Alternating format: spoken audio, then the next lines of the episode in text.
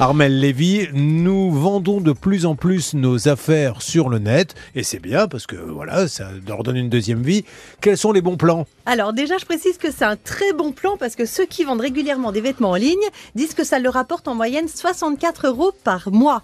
L'idée, c'est de faire de la place, de gagner un peu d'argent et de moins jeter. Le marché de la seconde vie des objets est estimé à 7 milliards d'euros. Alors comment on fait? Déjà, la première chose, c'est de fixer le prix de vente.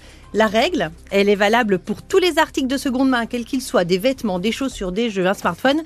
Pour un produit tout neuf, jamais ouvert, jamais porté, encore emballé, vous le revendez entre moins 20 et moins 30% du prix d'origine. Quand c'est du neuf en bon état mais déjà ouvert, là, vous le vendez à moitié prix. Et quand ça a déjà été porté et utilisé, là, vous le vendez à moins 70% du prix du neuf.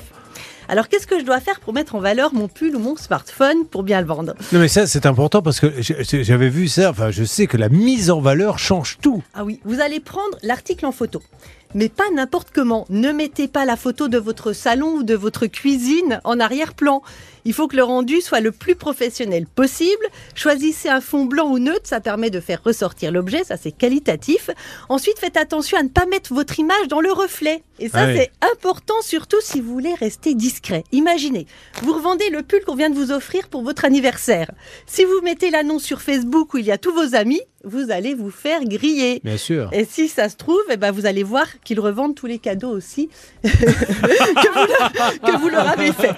Non, le choix de la plateforme est primordial. Plus vous adressez à une audience large, plus vous êtes discret et plus vous choisissez un site communautaire et de proximité comme gens de confiance, eh bien euh, là, plus vous vendez à un cercle proche. Est-ce que vous connaissez Gens de confiance? Hervé Alors écoutez, Gens de confiance, non seulement je connais, c'est un site français et je vous conseille d'y aller. Le système, c'est du parrainage. Il faut être parrainé par deux membres pour pouvoir accéder à vous vendez quoi Elle est extraordinaire.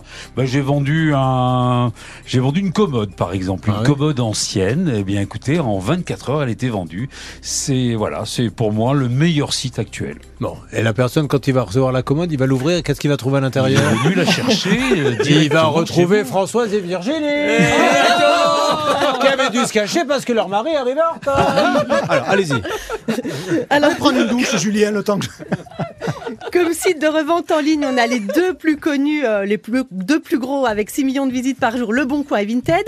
Après, vous avez des sites plus spécialisés. Pour les enfants, il y a Bibs, B-E-E-B-S. Ça va des poussettes aux vêtements en passant par des paquets de couches pas ouverts mais déjà trop petits. Pour le matériel de sport, vous avez Sportid. Pour les vêtements de marque ou sacs de luxe, vous pouvez aller sur Vestiaire Collective. Des experts vérifient que ce ne sont pas des contrefaçons.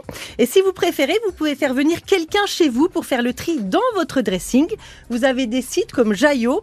Ils prennent ce qui les intéresse, s'occupent des photos, de la mise en ligne dans 80 pays et vous touchez ce qui est vendu. Pour vendre votre smartphone ou votre tablette, vous avez Smart ou Back Market. Et pour les objets de décoration, vous avez Selency, c'est une start-up française qui marche très bien.